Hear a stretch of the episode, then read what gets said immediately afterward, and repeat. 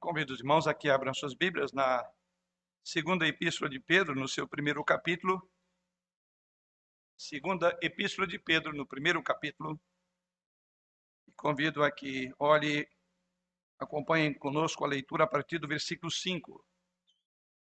Segunda epístola de Pedro, no primeiro capítulo, a partir do versículo 5, diz assim: a bendita e inerrante palavra do Senhor. Por isso mesmo, vós, reunido toda a vossa diligência, associai com a vossa fé a virtude, com a virtude o conhecimento, com o conhecimento o domínio próprio, com o domínio próprio a perseverança, com a perseverança a piedade, com a piedade a fraternidade, com a fraternidade o amor. Porque essas coisas existindo em vós e em vós aumentando, fazem com que não sejais nem inativos, nem infrutuosos no pleno conhecimento de nosso Senhor Jesus Cristo.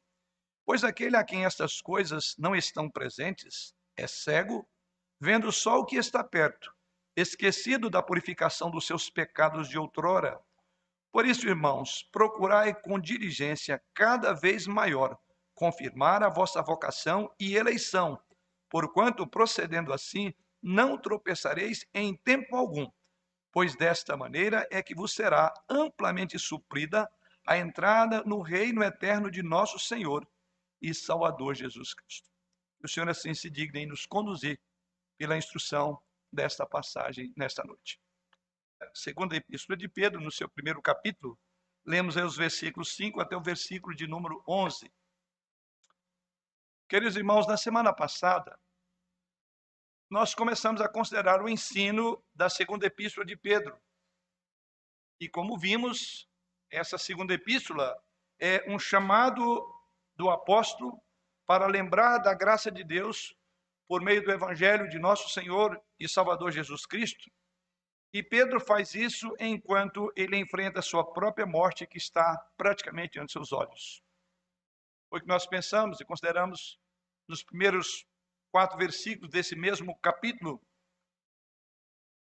Por um lado, quando nós olhamos para essa passagem, ou para a segunda carta de Pedro, e pensando no, no âmbito maior dessa carta, que fizemos aí uma introdução geral a semana passada, então quero crer que os irmãos devem lembrar que, por um lado, Pedro quer que nós lembremos da verdade para que nós possamos, primeiramente, crescer e progredir em maturidade, em crescimento espiritual. É a primeira grande ênfase da segunda carta: crescimento, amadurecimento espiritual. Pedro quer que nós lembremos da verdade, porque ela é vital se nós quisermos amadurecer como cristãos. E o segundo grande eixo dessa carta, por outro lado, ele quer também que nós nos lembremos dessa verdade, em segundo lugar, para evitar cair nos falsos ensinos. Dois grandes pensamentos que vão, vão dirigir, ou são pensamentos centrais em toda a casa. Se você quer entender a Epístola de Pedro, você deverá olhar para ela com esses dois focos, porque é o propósito de Pedro. Maturidade e crescimento espiritual. E, em segundo lugar, para que esse conhecimento seu possa ajudar para não cair nos falsos ensinos dos mestres ou nos falsos ensinos daqueles que se colocam como defensores da verdade. Então, são duas ênfases de Pedro na sua segunda carta: recordar a verdade para fortalecer e também para proteger do erro ou combater o erro. Ao voltarmos nossos olhos para o texto dessa noite, você perceberá, nesses versículos que lemos, você perceberá que a primeira das duas preocupações de Pedro é que ele começa a desenvolver. Ou seja, nesses versículos, Pedro não vai falar do perigo das heresias, Pedro vai falar dos erros. Pedro, primeiramente, quer uma igreja, quer crentes maduros. Então, dentro dessas duas linhas principais da carta de Pedro, ele começa a desenvolver a primeira delas. Daí o nosso tema, crescendo em maturidade. Pedro quer que nós saibamos e deseja enfatizar essa verdade em nosso coração, a fim de que nós possamos crescer, a fim de que nós possamos de fato atingir a maturidade cristã. É exatamente isso que nós vamos olhar essa noite, nesses poucos versículos dessa carta de Pedro, particularmente desse capítulo. E enquanto nós olhamos para esta passagem, eu quero que você observe comigo aí três ensinos quanto à maturidade. Se você quiser anotar, primeiro, em primeiro lugar, você perceberá que nos versículos lidos, dos versículos lidos, lidos os versículos de 5 a 11, há primeiramente um chamado à maturidade cristã. Crescer em maturidade, como veremos, não é algo passivo, não é algo automático, requer profundo esforço. E, portanto, a primeira ênfase do versículo 5 e o versículo 11 é um chamado para nos esforçarmos na busca da maturidade cristã. A segunda coisa que Pedro coloca quanto à maturidade cristã encontra-se nos versículos de 5 a 8. E nesses versículos nós veremos que Pedro agora vai descrever o caráter da maturidade cristã. O que é uma pessoa que cresce em maturidade cristã? Pedro, então, nesses versículos, descreverá para nós como deve ser o crescimento espiritual em nossas vidas. E a terceira observação quanto à maturidade, nós a encontramos nos versos 8 ao verso de número 11, quando Pedro finalmente diz ou mostra as consequências da maturidade cristã. O que acontece em sua vida? O que acontece em minha vida? O que acontece em nossa vida quando nós começamos a crescer, quando nós começamos a progredir em direção à piedade? Grave bem isso. O chamado, o caráter e as consequências da maturidade cristã. É assim que nós vamos pensar sobre o tema maior dessa noite. Lembrando que as consequências, para que quando eu chegar no segundo divisão, os irmãos falam, vai dobrar o horário hoje. Não dobrará, porque nós vamos ter dois momentos. Eu vou considerar com os irmãos o chamado e o caráter da maturidade cristã essa noite. Vamos orar. Senhor, estamos felizes por estar diante do Senhor e muito mais ainda, porque o Senhor falará ao nosso coração. Agradecidos porque tu nos dás o espírito do entendimento da tua palavra, enquanto tantos outros não têm a compreensão desta verdade bendita da tua lei, nós nos alegramos porque tu abriste os nossos olhos para entender esta palavra. E pedimos ao Deus de amor que, com o entendimento que vem do teu Santo Espírito, conduza os nossos corações, pastoreie as nossas almas nesta hora, aplicando também essa verdade aos nossos corações. Em Jesus oramos. Amém. Chamado à maturidade cristã. Vamos pensar nisso com base nos dois versículos já citados, o 5 e o 10. No versículo 5, observe o que Pedro diz: Por isso mesmo, vós, reunindo toda a vossa diligência, associai com a vossa fé a virtude, com a virtude o conhecimento. Olha no versículo 10, a mesma linha de pensamento. Por isso, irmãos, procurai com diligência cada vez maior confirmar a vossa vocação e eleição, porquanto, procedendo assim, não tropeçareis em tempo algum. Todos nós precisamos, queridos irmãos, sermos lembrados que a maturidade não é algo automático. E esses dois versículos falam que ela dá trabalho. Ele fala de diligência, ele fala de esforço, ele fala de dedicação, ele fala de empenho. E é exatamente isso que nós encontramos nesses versículos. E assim como um pai que preocupa com o desenvolvimento dos seus filhos, com a chamada maturidade, Pedro aqui olha para os seus leitores, olha para a vida dos seus leitores, ele quer que seus leitores, de fato, realmente imitem ele, que eles cresçam em maturidade. Melhor do que isso, ele faz uma intimação para que eles cresçam. Essa é a preocupação de um pai com um filho. Saudosa memória, meu pai partiu para a glória bastante adiantado em idade, 95 anos. E minha mãe, todas as vezes que ela me parabenizava em função de cada aniversário, ela dizia que Deus te dê juízo, meu filho. 50 e levais tantos anos sem juízo. Hoje eu consigo entender e falo aos meus três filhos. Precisam de crescer muito ainda. Precisam ser muito maduros.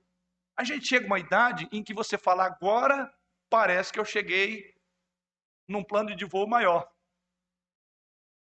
Mas lá também você vai ver que você continua aprendendo.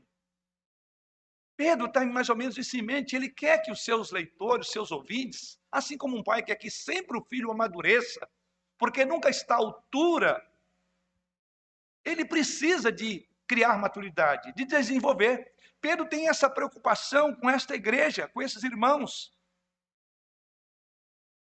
E eu quero então considerar com os irmãos esse aspecto, o chamado da maturidade cristã. Mas antes de tudo, há um chamado, como Pedro diz aqui, tanto no versículo 5 como no versículo de número 10. Ele quer que nós empenhemos-nos para crescer. Tanto é que no versículo de número 10 ele diz: procurai com diligência, cada vez maior, confirmar a vossa vocação. Então, nós vamos ver isso na semana que vem, onde ele vai dizer que isso é, é demanda um esforço muito grande, uma diligência. Do contrário, você não crescerá. E Pedro tem exatamente em foco ver a igreja crescer em graça e em conhecimento de nosso Senhor Jesus Cristo. Mas antes de prosseguir no entendimento desses dois versículos, eu quero considerar que existem dois extremos que devem ser evitados quando se trata do assunto que Pedro coloca diante de nós. A ideia do crescimento cristão. Como é que esse crescimento se dá? Existem duas linhas de pensamento, e as duas equivocadas. A primeira delas, existe aqueles que dizem que o crescimento espiritual é alguma coisa que acontece automaticamente, e somos essencialmente passivos na chamada santificação e crescendo em santidade. Este modelo, este modo de pensar sobre esse crescimento, ele concentra muito no evangelho da graça gratuita, que nós tanto pregamos, que nós tanto cremos enxergamos nas escrituras, a graça gratuita. Mas geralmente, quando nós damos essa ênfase, essa graça gratuita, geralmente nós falhamos em fazer justiça adequada quanto aos mandamentos bíblicos. E como resultado, aqueles que seguem essa linha de pensamento tendem a deixar a debater em seus próprios pecados e não encontra uma maneira de disciplinas particulares para sua vida e piedade. Do outro extremo, do outro lado, a ideia de que o crescimento em santidade é quase que inteiramente algo que é um esforço seu, um esforço nosso, um esforço particular. Nós apenas tentamos e tentamos um pouco mais, tentamos nos recompor de quedas e de fracassos espirituais e assim tentar prosseguir, seguir em frente. E assim também bate um desespero, porque você vai chegar à conclusão de que não cheguei lá ainda. Enfim, a minha pergunta para você essa noite é: você já se deparou com um desses extremos sobre a santidade na sua vida? Talvez você os encontre, talvez até alternando em seu coração em certas ocasiões. Bem, como você então pode evitar esses dois erros? Veja que Pedro nos ensina Pedro nos mostra nos textos, no versículo lido, que o melhor caminho não conta com nenhuma dessas duas ideias. Ele não cai em nenhuma dessas armadilhas que muitos de nós caímos vez por outra. Observe o que ele diz no versículo número 5. Ele diz o seguinte: Por isso mesmo, vós, reunindo toda a vossa diligência. Você vê o ponto de Pedro aqui? Você consegue enxergar a ênfase de Pedro? Ele diz aqui: olhe, pense seriamente, o nosso esforço é necessário. Faça todo o esforço possível. Ou usando o termo de Pedro, é reúna toda a diligência, trabalhe, lute pela santidade, faça todos os esforços. Você deve se animar, você deve gastar e desgastar as suas energias na busca de um crescimento espiritual. O que Pedro está dizendo logo no início desse versículo é exatamente isso. Nenhuma santificação automática é possível. Então há um empenho que precisa de você fazer se você quer crescer em maturidade diante de Deus. Mas Pedro vai mostrar por outro lado, e aí ele equilibra isto, quando na semana passada, dois versículos que pensamos estudamos sobre ele, versículo 3 e 4, eu quero voltar a ele. Quando Pedro diz o seguinte: Por isso significa que ele está somando, resumindo uma ideia do que ele disse antes. E ao mesmo tempo, ao concluir, ele diz: você tem um motivo para fazer isso. Por isso, por quê? Veja o que ele diz no versículo 3 e versículo 4. Visto como pelo seu divino poder nos têm sido doadas todas as coisas que conduzem à vida e à piedade, pelo conhecimento completo daquele que nos chamou para a sua própria glória e virtude, pelas quais nos têm sido doadas as suas preciosas e muito grandes promessas, para que por elas vos torneis coparticipantes da natureza divina, livrando-vos da corrupção das paixões que há no mundo. E aí vem o nosso termo, por isso. Você entende? Então, ele está dizendo: empenhe-se o máximo possível, porque você tem uma razão para fazê-lo, porque Deus operará com você. Porque o que ele diz nos versículos 3 e 4 é algo que vem de Deus. Então, Pedro ele equilibra essas duas coisas. Pedro não cai na armadilha que muitos de nós caímos, que achar que é uma questão que depende totalmente de Deus, então eu não preciso de fazer nada. Ou às vezes, ou pensar do outro lado, eu tenho que fazer tudo e não depender de Deus. Pedro diz: olha, em função disso, em função do que Deus já fez, em função de todos os tesouros da graça ser disponibilizado para você crescer, pense assim, trabalhe por isso. E aí temos o nosso versículo, versículo número 5. Então, esse é um ponto importante. As razões Pedro apresenta no versículo 3 e 4 ele diz: olha, você tem todas as razões para fazer e ter esforço. O motivo do esforço que você tem que fazer, como está no versículo 5, são as bases que você encontra no versículo 3 e 4. Ele diz: com base no que Deus já colocou como disposição para você crescer, por isso vem o termo. Então, trabalhe, lute, busque a santificação, busque uma vida de piedade, busque uma vida de comunhão com Deus, o que, Paulo, o que Pedro está dizendo aqui é, à luz da provisão infalível de Deus, que eu já apresentei para você nos versículos 3 e 4, à luz de que Deus pode prover você de todas as suas necessidades espirituais, dessas, dessas necessidades dadas, dessas necessidades grandiosas e preciosas promessas no Senhor Jesus Cristo. Ele diz: por isso, reúna todo esforço. Aproveite os tesouros da graça que estão disponíveis para você alimentar e crescer. O que Pedro diz aqui para nós é quanto mais você entende a maravilha, quanto mais querido irmão, irmã, jovem, criança, quanto mais você entende a profundidade da graça de Deus que está em Jesus Cristo, mais você se encontra decidido a gastar e ser gasto em todos os esforços para agradá-lo, para honrá-lo, para crescer na graça e no conhecimento de nosso Senhor Jesus Cristo. Pergunto, querido irmão, você jovem, irmãos que já têm mais anos de carreira cristã, você está lutando para progredir em direção à maturidade cristã? Você tem usado esses tesouros da graça disponível a você, descritos nos versículos 3 e 4, para entender que você tem que trabalhar em função da santificação da sua vida? Você sente que de fato você está progredindo ou você está parado em algum lugar no caminho da santificação? Se você está fazendo isso, você está pecando contra a graça disponível para você chegar lá. Então, nessas duas áreas, Deus e o homem trabalham. E Pedro coloca isso. E Pedro agora chama atenção na sua carta, uma vez que ele apresentou os tesouros da graça, nos versos 3 e 4, ele agora diz: em função disso, empenhe-se para viver em santidade, em novidade de vida. Talvez você tenha tentado se dedicar, quem sabe, com muita diligência mas de alguma forma em seu pensamento cortou aquela conexão entre a dependência da graça prometida por Deus e a obediência fiel e frutífera aos mandamentos, ou seja, você desconectou esses pontos e assim, muitas vezes a sua obediência para, você não desenvolve, você não cresce, você vive uma vida mirrada. Você então não consegue perceber que tudo que Deus ordenou você a fazer, tudo ele já te deu como provisão da sua graça Certamente, então, queridos irmãos, nesse primeiro ponto, nós precisamos entender que não há progresso para aquilo que Pedro vai depois colocar do, da, da, do crescimento espiritual. Não há progresso sem obediência.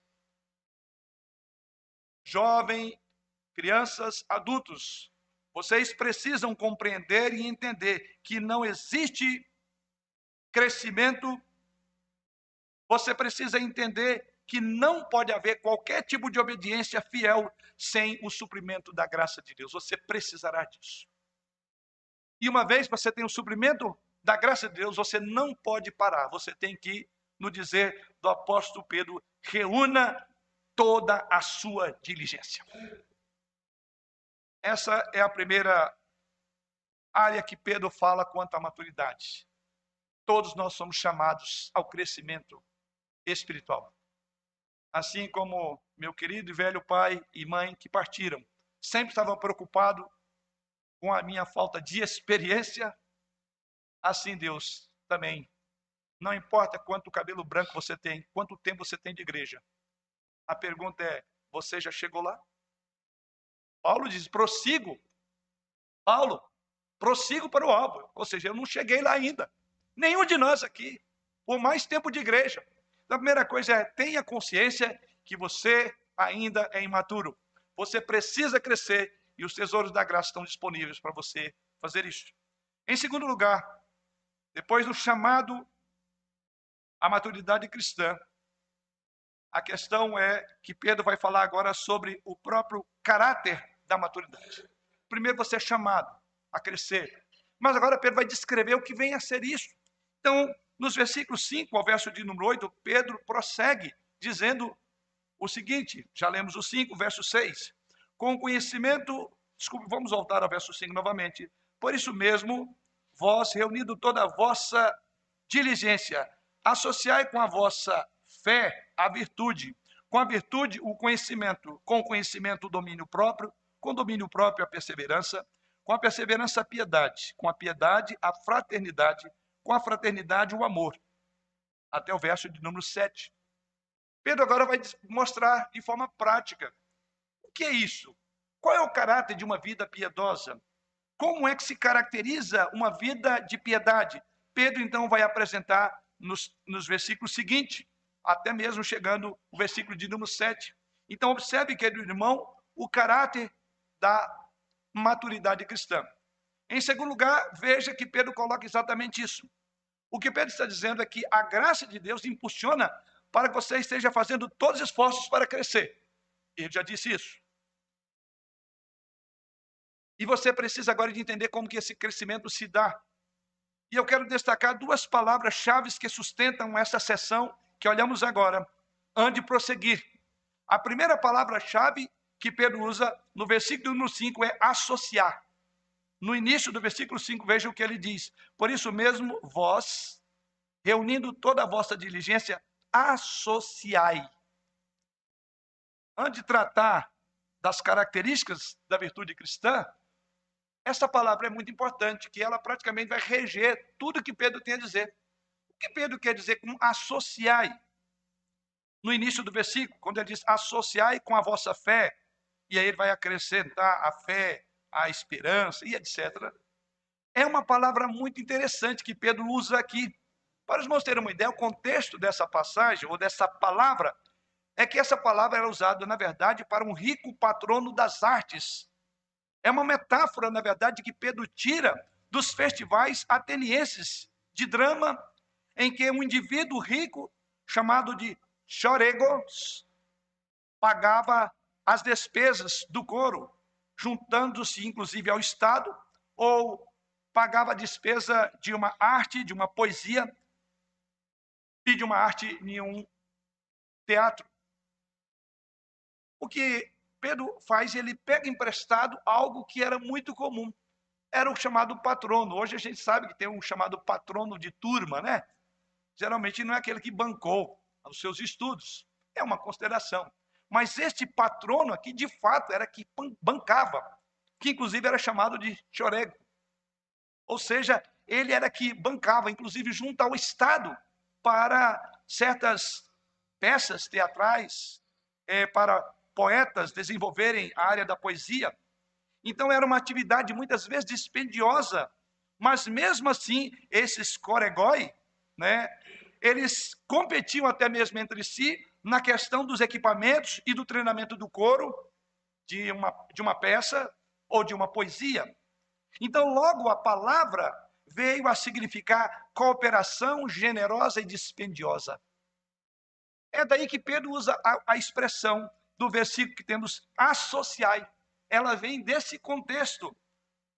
O que Pedro está dizendo é: o cristão deve ocupar-se desse tipo de cooperação com Deus para produzir uma vida cristã que honre de fato a Ele. Pedro está dizendo que nós devemos fazer provisões generosas, sem levar em conta o custo pessoal do nosso próprio crescimento no caráter de Cristo. Não poupe despesas, é isso que Pedro diz. Não brinque com o custo da obediência. Dê tudo de si para isto. Essa é a mensagem de Pedro. Daí a imagem que ele traz aí de alguém que bancava algo que era, como dissemos, dispendioso. Então significava cooperação generosa e dispendiosa. É o que esses homens faziam em relação a grandes eventos. Eles contribuíam. E Pedro diz: você tem que fazer da mesma forma, assim como eles cooperavam e colocavam toda a força dos seus recursos ali para que acontecesse a peça, o teatro, você também deve cooperar, ou, usando o termo que o próprio Pedro usa aí, você precisa de reunir ou associar com a vossa fé. Na NVI, a expressão foi traduzida como acrescentando a fé.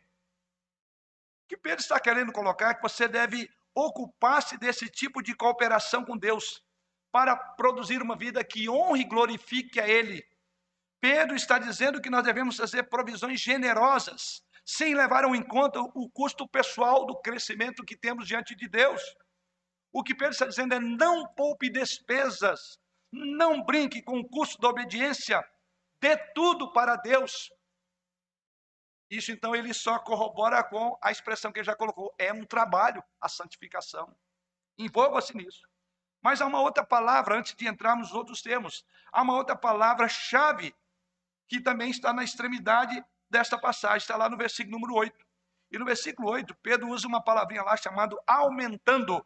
Veja o que ele diz: Por esta, porque estas coisas existindo em vós, em vós aumentando. O que Pedro quer usar com essa expressão? Ele diz: porque existindo essas coisas em vós e em vós aumentando, fazem com que não sejais inativos nem infrutuosos. Pedro está dizendo com esse termo que não há espaço na vida cristã para moderação quando se trata dessa questão de crescer na piedade. Não há espaço para você chegar a um ponto de dizer na sua vida cristã: bom, eu cheguei no local suficiente da vida cristã. Eu sou fiel o suficiente eu vou bastante à igreja, eu sei o suficiente, eu amo a Jesus o suficiente. Não. Pedro diz isso, olha, não se contente. Lembra que eu comentei ainda agora sobre os meus pais? Sempre precisava de crescer, sempre precisava de criar juízo. E Pedro está usando isso aqui para dizer, no versículo número 8, exatamente a mesma ideia, aumentando em vós. Pedro então não admite que a busca pela santidade tem um fim nessa vista precisa de continuar aumentando. Eu quero crer que ninguém aqui disse para si mesmo, ao seu próprio coração, eu amo a Jesus o suficiente. Eu cheguei lá, no ponto central. Ninguém nunca disse isso, exceto se não for pelo desejo de abrir espaço para os ídolos secretos do coração terem liberdade e espaço. Como alguém que diz, eu amo Jesus o suficiente, eu acho que essa é uma obediência suficiente. Ou dizer, Jesus já teve o suficiente do meu tempo, eu tenho que deixar agora, quem sabe, um espacinho no meu coração, afinal, para o meu ídolo de aprovação, o meu ídolo do prazer, o meu ídolo do esporte, o meu ídolo do trabalho, o meu ídolo da família. Sim, eles querem sempre ter uma porção significativa do meu coração, e eu cheguei lá o suficiente. Não. Pedro diz: aumentando em vós todo esforço, toda diligência nunca será o suficiente. Como disse, ninguém diz para si mesmo que eu cheguei no topo da minha vida cristã. Você pode até afirmar isso para outras pessoas, mas seja sincero, você pode dizer isso, eu já cheguei lá, eu não preciso de crescer mais em piedade. Nenhum de nós, de sã consciência, pode falar isso diante de Deus. Uma outra maneira de defender o ponto de vista de Pedro aqui é que essas coisas devem ser crescentes em nós. Simplesmente ele poderia dizer: não terás outros deuses diante de mim. É uma outra maneira de dizer isso. Jesus disse: Eu quero o seu coração. Jesus diz: Eu quero tudo de você. Eu quero permear todo o seu ser. Eu quero ter toda prioridade em cada convicção, cada ação, cada relacionamento, cada minuto, cada dia. Eu quero ter prioridade em tudo isso na sua vida. Eu quero tudo isso. E Pedro então está dizendo: não há moderação para a piedade cristã. Grave esta palavrinha que Pedro se utiliza, aumentando em vós. Aumentando em vós. Não chegamos lá. E até o dia da nossa morte, vamos continuar fazendo com que ela aumente em nós. Mas como isso se dá?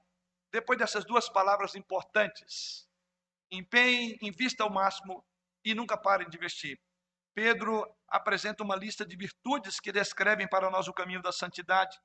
Muitos comentaristas afirmam que não há uma ordem particularmente perceptível aqui nessa lista que Pedro apresenta no versículo 5 até o versículo de número 7, quando ele diz aí, né, reunindo com toda a vossa diligência, associai a fé, a fé à virtude, com a virtude o conhecimento, com o conhecimento o domínio próprio, com o domínio próprio a perseverança, com a perseverança a piedade. Então, uma boa parte dos exegetas, dos expositores bíblicos, entendem que Pedro não dá nenhuma ênfase à ordem. Aliás, e Pedro não está preocupado a ordem que isso vai acontecer na sua vida. Esse não é o propósito de Pedro, mas Pedro quer que esses ingredientes façam parte da sua vida. Não importe a ordem, como você entende que você tem ou não tem uma dessas características de piedade. Uma outra maneira de nós colocarmos isso seria pensar é, quando você vai preparar uma refeição na cozinha, e aqui eu creio que as mulheres são catedráticas nesse aspecto. Existem algumas receitas, né, que são aquele tipo de receita que você pega e exige que cada ingrediente que comporá a, a refeição seja adicionado em um momento exato e muito específico e de uma ordem específica. Então, primeiro você vai adicionar, você tem que mexer, depois você tem que dourar, e então você vai adicionar isso e mais aquilo, você vai ferver, e então você vai fazer isso por 10 minutos, e então adiciona mais aquilo e assim por diante.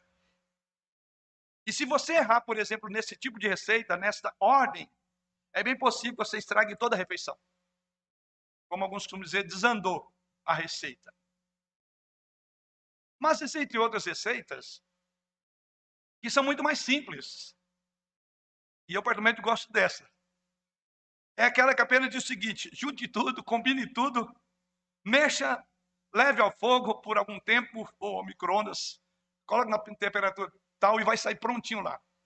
Como um miojo. Está tudo pronto. Por isso que eu falei que eu gosto dessa receita. Só para os irmãos entenderem, a lista de Pedro aqui é mais ou menos parecida com esta receita final. Misture tudo. Porque Pedro não tem ênfase na ordem. Isso aqui os, os expositores bíblicos colocam.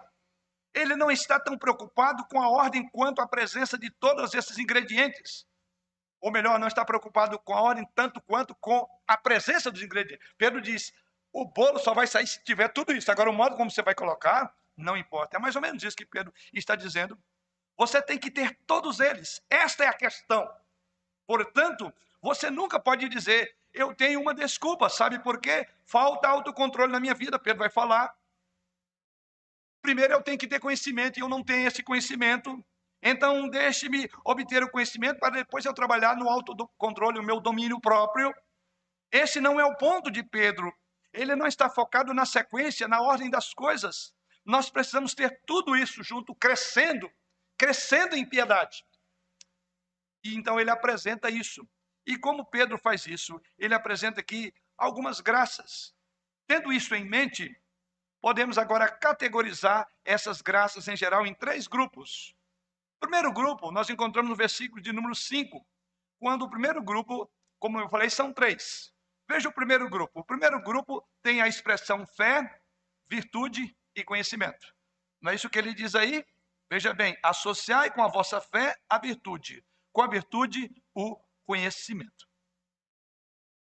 Então são três grupos de três. Sistema bem preteriano de dividir tudo, né? Não somos nós que dividimos, mas a Bíblia tem muito disso. Então você observa, Pedro coloca isso. Lembro agora do reverendo Ezequiel na semana passada, né?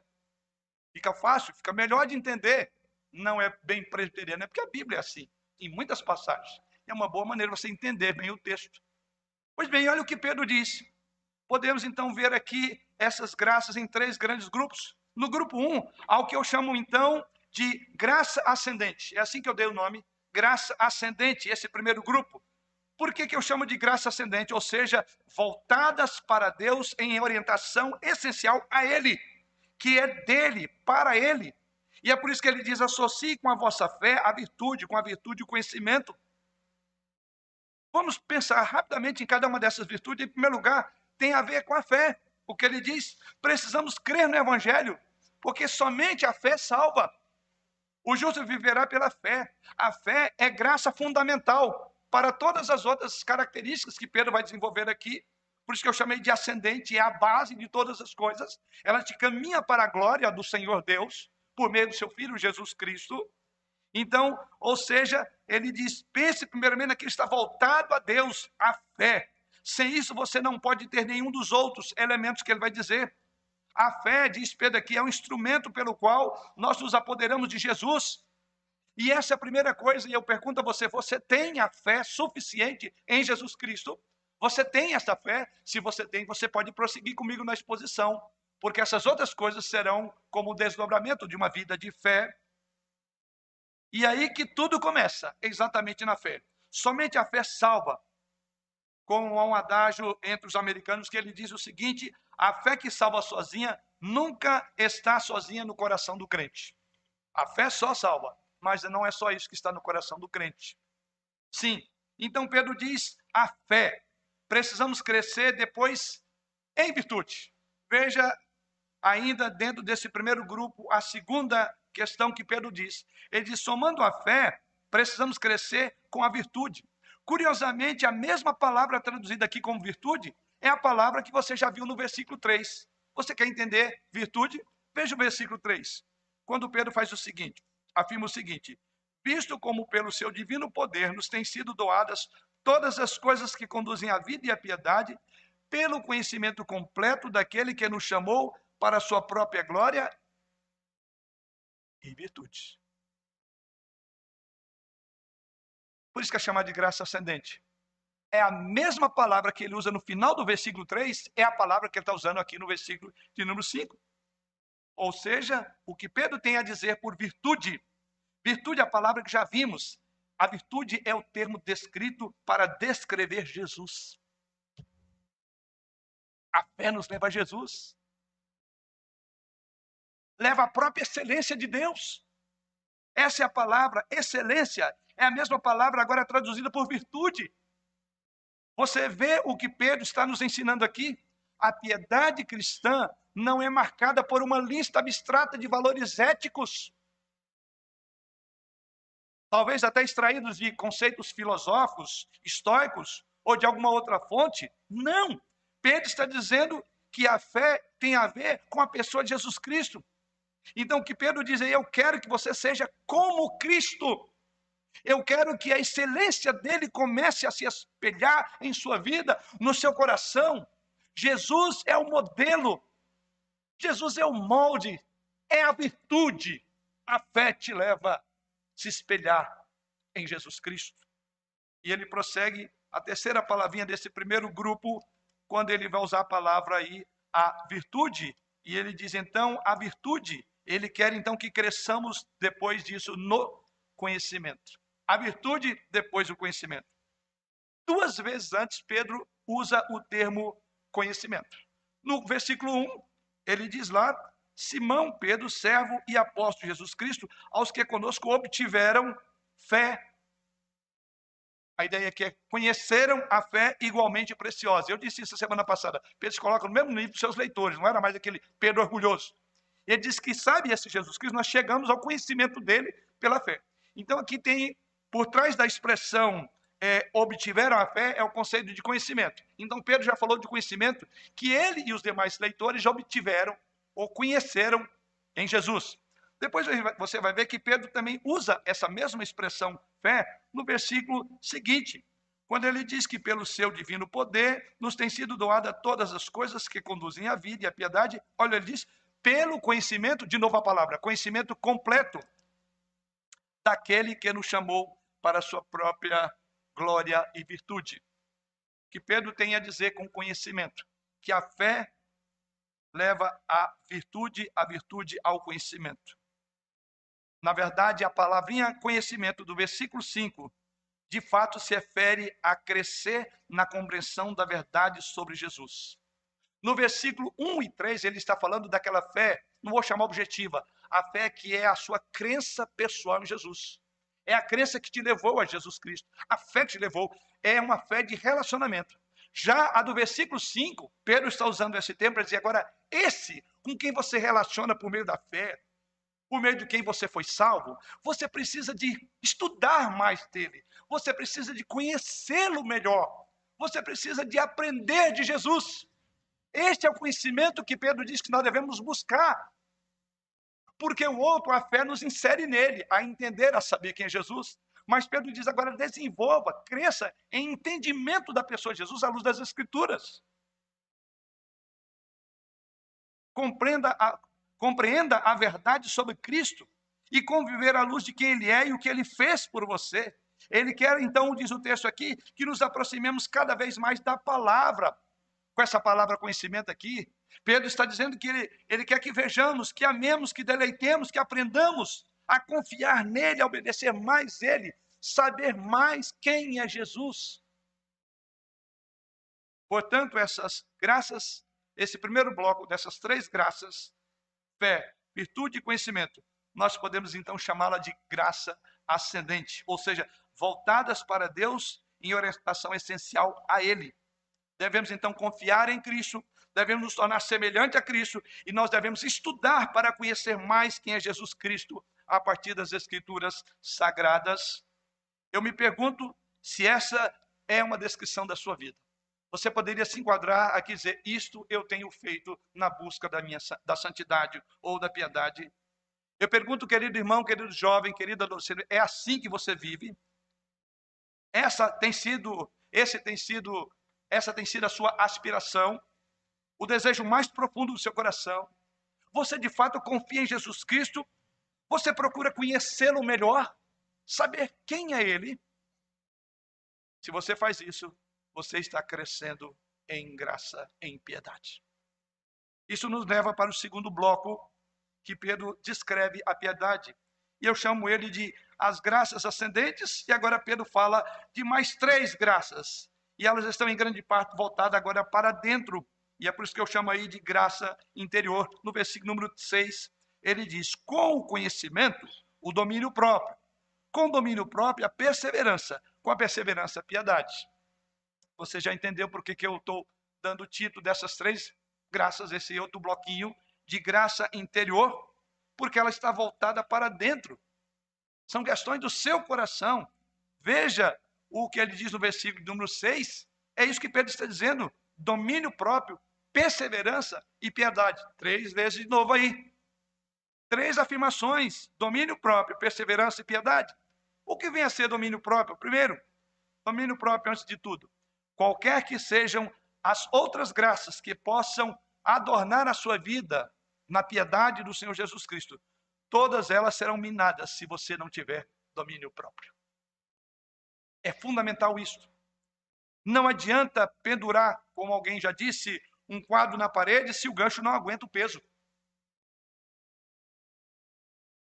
O domínio próprio é como um prego resistente que mantém todas as outras graças da piedade no seu devido lugar. E é claro que o domínio próprio tem que durar. Do contrário, ele deixa de ser domínio próprio. E a minha pergunta é: você tem afixado todas essas outras graças como um quadro no mural, num grande gancho que segure bem? É por isso que Pedro fala do domínio próprio. Ele depois vai falar, prossegue dizendo, com domínio próprio, adicione ou a perseverança. A palavra significa mantenha-se firme. Poderíamos usar essa expressão. Ele quer que você mantenha o curso de ação. Ele quer que você persevere. Daí a ideia de perseverança. E ele prossegue dizendo: e então, em terceiro lugar, ele também quer que você adicione à perseverança a piedade. Aqui, novamente, observe o belo equilíbrio que Pedro faz da piedade e, ao mesmo tempo, daquilo que Deus proporciona para a nossa piedade. Vamos voltar para o versículo 3. No versículo 3, ele diz o seguinte: Visto que pelo seu divino poder nos têm sido doadas todas as coisas que conduzem à vida e à piedade. O que Pedro está colocando no versículo 5 é o que ele diz que Deus, na sua graça, já proveu para você. Deus já deu tudo que você precisa para ter uma vida de piedade. Você não pode alegar que não tem isso. Os tesouros da graça disponibiliza isso para você. Então ele diz com isso, adicione então a piedade. Ele quer que a nossa vida seja caracterizada por piedade. Então Pedro equilibra o que ele exige, por assim dizer, daquilo que Deus dá. Ou melhor dizendo, né? Deus, por meio da, de Pedro, está mostrando isso. Ele está exigindo a piedade, mas ele já te disse lá no versículo 3 que ele já te deu essa piedade. Tudo que te conduz à piedade de Deus já te deu. Então ninguém pode alegar impiedade por falta de direcionamento de Deus ou da sua palavra. Por isso, quando nós agimos com impiedade, nós provocamos a ira de Deus sobre nós. Porque já nos concedeu tudo que nos conduz à piedade. Então nós estamos, nós estamos sendo mais do que negligentes. Nós, temos, nós estamos sendo rebeldes contra uma graça que foi disponibilizada nos tesouros em Cristo. E é isso que ele então vai falar no versículo de número 5. O domínio próprio e adicione ao domínio próprio a perseverança e a perseverança a piedade. A piedade é um dom de Deus, num certo sentido, mas agora no versículo 6, Pedro nos chama a acrescentar à nossa própria fé a piedade, ou seja, devoção a Deus. Sabe o que é isso que Pedro diz aqui? A piedade é o dom de Deus e a piedade também é o nosso trabalho. Veja como nós trabalhamos juntos. Aos de Deus, ela é um dom, mas nós trabalhamos com isso. Ambos são verdadeiros. O termo piedade significa santidade pessoal. É o brilho de nossas vidas, as perfeições do modelo de Deus espelhadas em nós embora imperfeitamente, em nosso próprio caráter, se verá a piedade. E o mundo nosso precisa de referências de pessoas piedosas. E Deus te dá tudo o que você precisa. E o terceiro e último bloco, veja o versículo de número 3, 7, melhor dizendo, e aqui não são três, mas duas outras referências que Pedro faz para descrever. E ele diz com a piedade a fraternidade e com a fraternidade o amor graças que eu chamo aqui excedentes, ou graças externas. Primeiro, graças internas.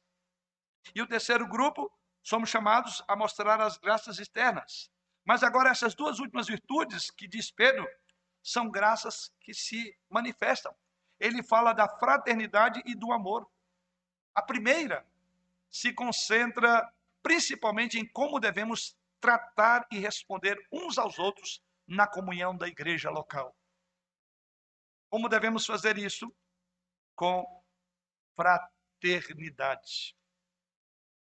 É a expressão que Pedro usa. Pedro está falando do modo como nós devemos responder uns aos outros na comunhão.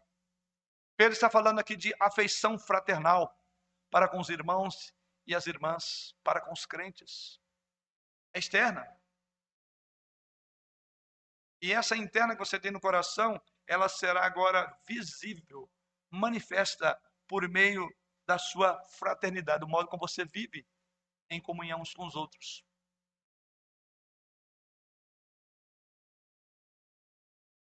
Eu sei que todos nós temos muitas lutas com relação à vida na igreja.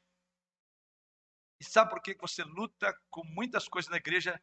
Porque você luta contra o seu próprio eu, contra o seu pecado que se expressa na vida e na face de outro irmão. Ou que pelo menos você é provado com a provocação do outro.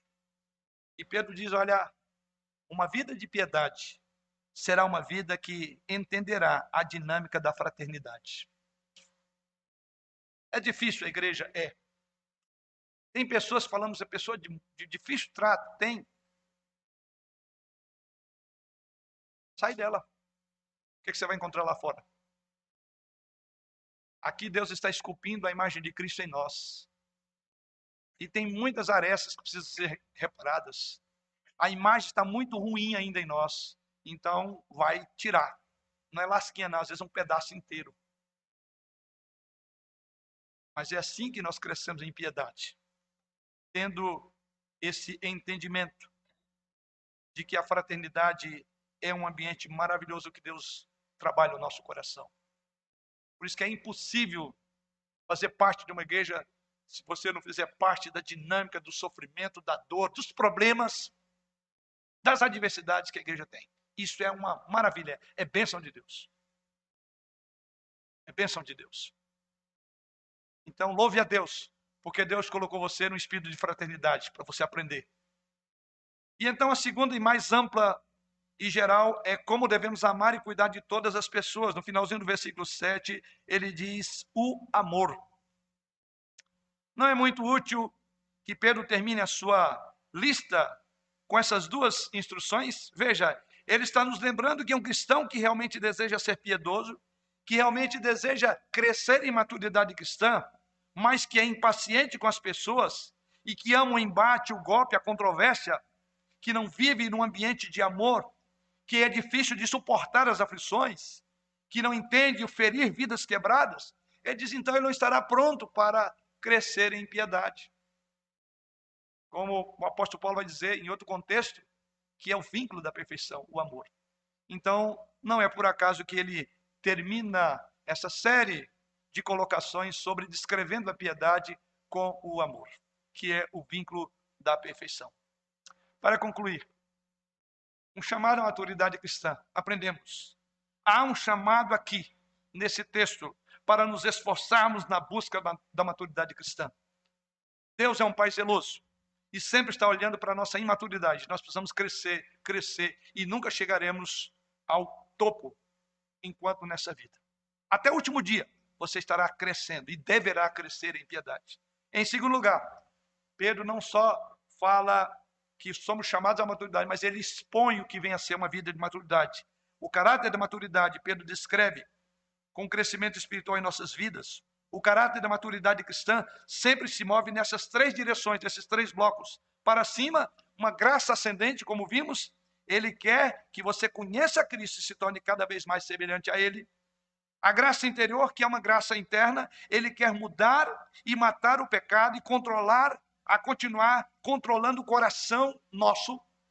Essa é uma graça fundamental. E externamente, a graça externa preocupa-se com servir aos outros, não apenas de ter uma lista de deveres espirituais, mas viver em comunidade. Como diz o apóstolo Pedro, em comunidade fraterna e no amor fraterno. Como você está comparando esta lista que nós estudamos essa noite? Como vai a sua vida? Querido irmãos, você tem alguma confissão ou algo para arrepender do que você não está ainda crescendo em piedade? Faça. Se você pode colocar aqui, como eu falei naquela, naquela grande composição do prato, tem que estar tudo aí, não importa a ordem mas não pode faltar nenhum desses ingredientes. Você precisa crescer em todos eles. E Pedro vai nos mostrar a importância desse crescimento. E é o que veremos a semana passada. Ele vai falar as consequências de alguém que cresce em maturidade. Isso nós veremos a partir do versículo 8 em diante, mais na próxima semana. Fica aqui essa reflexão para considerarmos como está a minha vida quando eu olho essa série de exposição no livro de Pedro. Pedro tem preocupação de ver aquela igreja crescer em graça e em conhecimento do Senhor Jesus Cristo. Ele quer ver seus filhos na fé fortes. Deus quer me ver um filho forte. Eu tenho sido assim, eu tenho crescido, sei que parte disso depende de Deus. E o que depende dele, as graças estão disponíveis a mim. E parte depende de mim. Eu preciso buscar. Eu estou à altura suficiente desse chamado. Se não, confesse o seu pecado a Deus. Peça para Ele abençoá-lo, para que de hoje em diante você cresça na graça e no conhecimento do nosso Senhor Jesus. A Ele seja dada a glória. Amém.